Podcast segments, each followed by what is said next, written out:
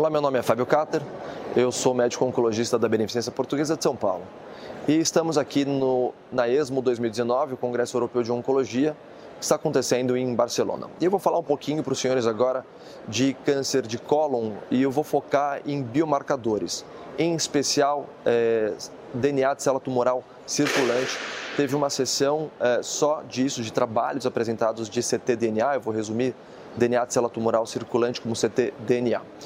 O trabalho que chama, o primeiro trabalho que chamou a atenção foi justamente a avaliação de ctDNA no estudo IDEA francês. Bom, a iniciativa do IDEA são um compilado de vários estudos, mas lembrem-se que tinha o IDEA francês.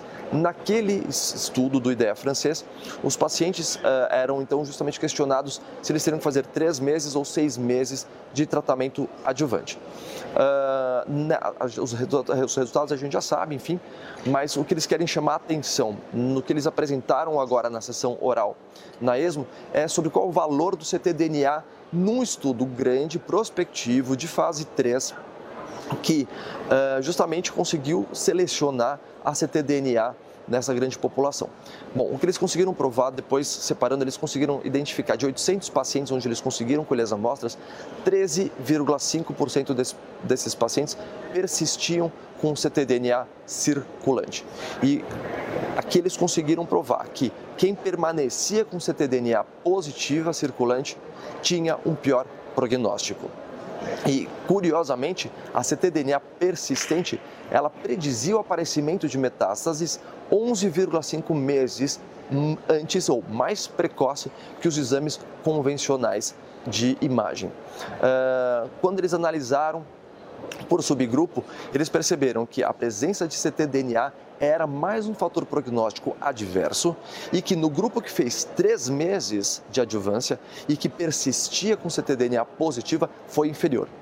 Então, além da gente classificar por risco alto ou baixo, a gente agora também vai ter que classificar, ou a sugestão dos autores é que se classifique também pela persistência da ctDNA. Isso foi especialmente importante no grupo de alto risco e também quase estatisticamente significante até para o grupo de baixo risco. Eu ainda vou falar de um segundo trabalho, um estudo uh, de iniciativa espanhola prospectivo com 105 pacientes que fez também a mesma avaliação. Só que nesse, diferentemente do, do IDEA francês, eles foram monitorando o ctDNA ao longo do, do tratamento do paciente. No estudo IDEA francês, só para uh, puxar o gancho, eles faziam a coleta da ctDNA 30 dias depois dos pacientes terem sido operados. Nesse estudo prospectivo espanhol, eles iam colhendo a cada quatro meses até dois anos do paciente depois de operado. Eles foram verificando que isso, além de ser mais sensível na detecção da ctDNA, porque ela pode ir mudando ao longo, ela pode ir aparecendo ao longo da história do paciente, eles também conseguiram dizer que a ctDNA ela é prognóstica. Nesse estudo uh, de, de 100 pacientes, eles conseguiram identificar a presença persistente de ctDNA em 20% da amostra, mais do que no grupo IDEA. Mostrando então justamente o valor de ctDNA pra, uh, como fator prognóstico. E ela também foi preditiva para pacientes que tinham uh, ctDNA persistente, o hazard ratio para sobrevida livre de doença era de 8.